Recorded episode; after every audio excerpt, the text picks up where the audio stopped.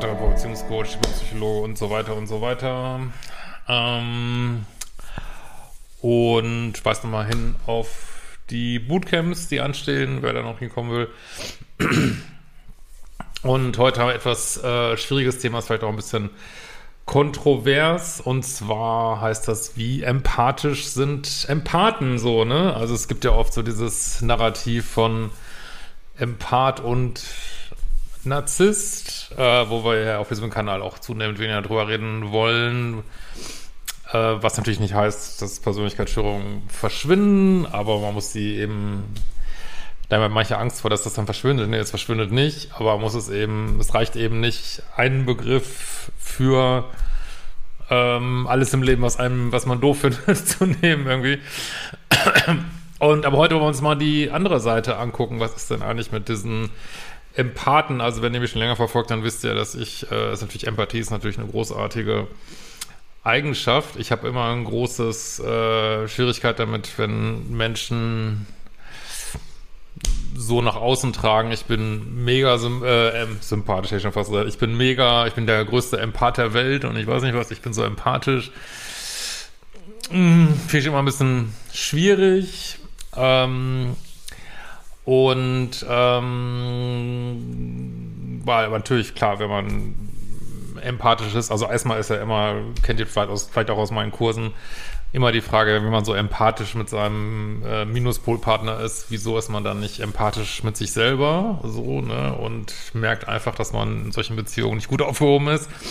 Aber ich wollte heute mal eine ganz interessante andere Sache beleuchten. Wie empathisch ist man wirklich mit dem Partner? Also was viele ähm, ich rede jetzt mal in Folge, äh, anstatt von Narzissto, von Bindungsängstler, sage ich mal nicht, dass es das Gleiche ist, aber äh, ist ja häufig in diesen Plus-Minus-Beziehungen, wisst ihr ja, ne? Einer ist sehr co-abhängig, einer ist, ja, äh, bindungsängstlich, egozentrisch, wie auch immer. Und ähm, ja, wenn ich jetzt ähm, sozusagen empathisch bin, was meine ich damit? Die meisten meinen damit so, ja, dass sie so so mitfühlen mit ihrem Partner, dass er so Schwierigkeiten hat in einer Beziehung, sagen wir mal, äh, bindungsängstlich ist, was weiß ich, ne? Und wollen ihn dann gern retten, was natürlich überhaupt nicht funktioniert, aber äh, und haben sozusagen dieses Mitgefühl mit ihm und dieses äh, ihn retten wollen und aus seiner Bindungsangst befreien wollen, wird dann oft auch, äh, ist ja gar nicht so ganz falsch, aber wird oft so mit Empathie dann gleichgesetzt, unter anderem so, ne? Aber ich habe mir mal so gedacht, äh, das ist ja eigentlich ein Riesenirrtum, weil viele Menschen, die krass bindungsängstlich sind und oder bisschen egoistisch, äh, leiden ja gar nicht darunter, ne? Also erstmal wollen die gar nicht gerettet werden.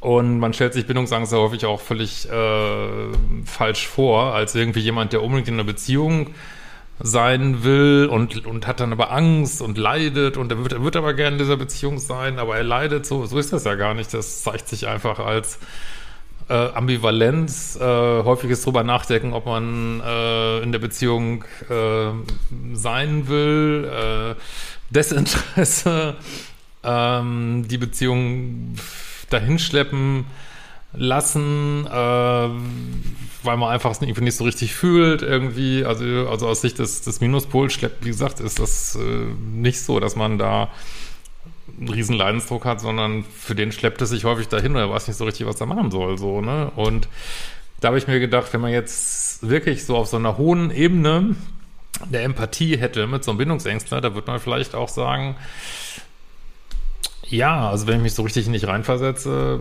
wäre es vielleicht auch sogar aus dieser Sicht besser, wir beenden die Beziehung einfach, ne? Versteht ihr, was ich meine? Oder man sagt, äh, pff, ja, oder was weiß ich, man kommt in, äh, in irgendeiner Weise ähm, nein, also entgegenkommen wir, das sind co-abhängig, aber man würde einfach verstehen, auch aus Sicht des Bindungsängstens, dass es einfach nicht funktioniert, ne? Wäre das nicht auch eine echte Empathie, die würde natürlich zu dem Gleichen führen, was ich sowieso mal sage, dass man da ausgehen sollte aus, aus diesen Beziehungen.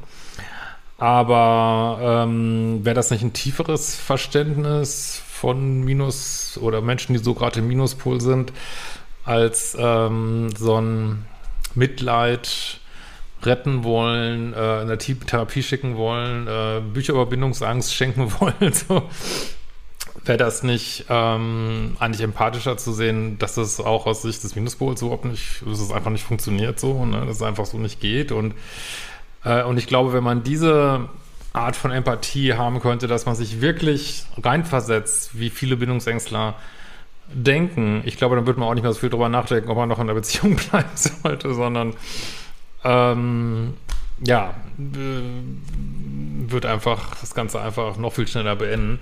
Gut, jetzt wissen, wissen wir natürlich, es wird einem häufig nicht leicht gemacht, weil das ist natürlich auch eine Sache, die dann wenig kommuniziert wird aus vielen Gründen, will ich es auch gar nicht bewerten. Und man kriegt natürlich häufig eben nicht so einen Einblick, was viele Bindungsängstler wirklich denken, weil das wird auch schon wieder Nähe herstellen oder ist denen auch peinlich oder sie wollen sich, wollen den Ärger auch nicht ähm, schlucken, den das bedeuten würde. Insofern, ja, aber wäre das nicht auch krasse Form von Empathie, dann auch unter diesen ganzen Worten, äh, die vielleicht nicht ganz korrekt sind, zu spüren, was ein Bindungsängstler wirklich denkt. So, ähm, ja, einfach nur mal ein paar Gedanken. Freue mich mal über eure, ähm, was ihr so dazu denkt, wenn ihr das mal in die Kommentare schreibt und natürlich weiter wie Abos da lasst, dass wir mal auf die 30.000 kommen. Ja, viel mehr wollte ich heute eigentlich gar nicht sagen. Einfach nur mal ein paar euch ein bisschen teilhaben lassen an Sachen, wo ich so in den letzten Tagen drüber nachgedacht habe. In diesem Sinne, wir sehen uns bald wieder.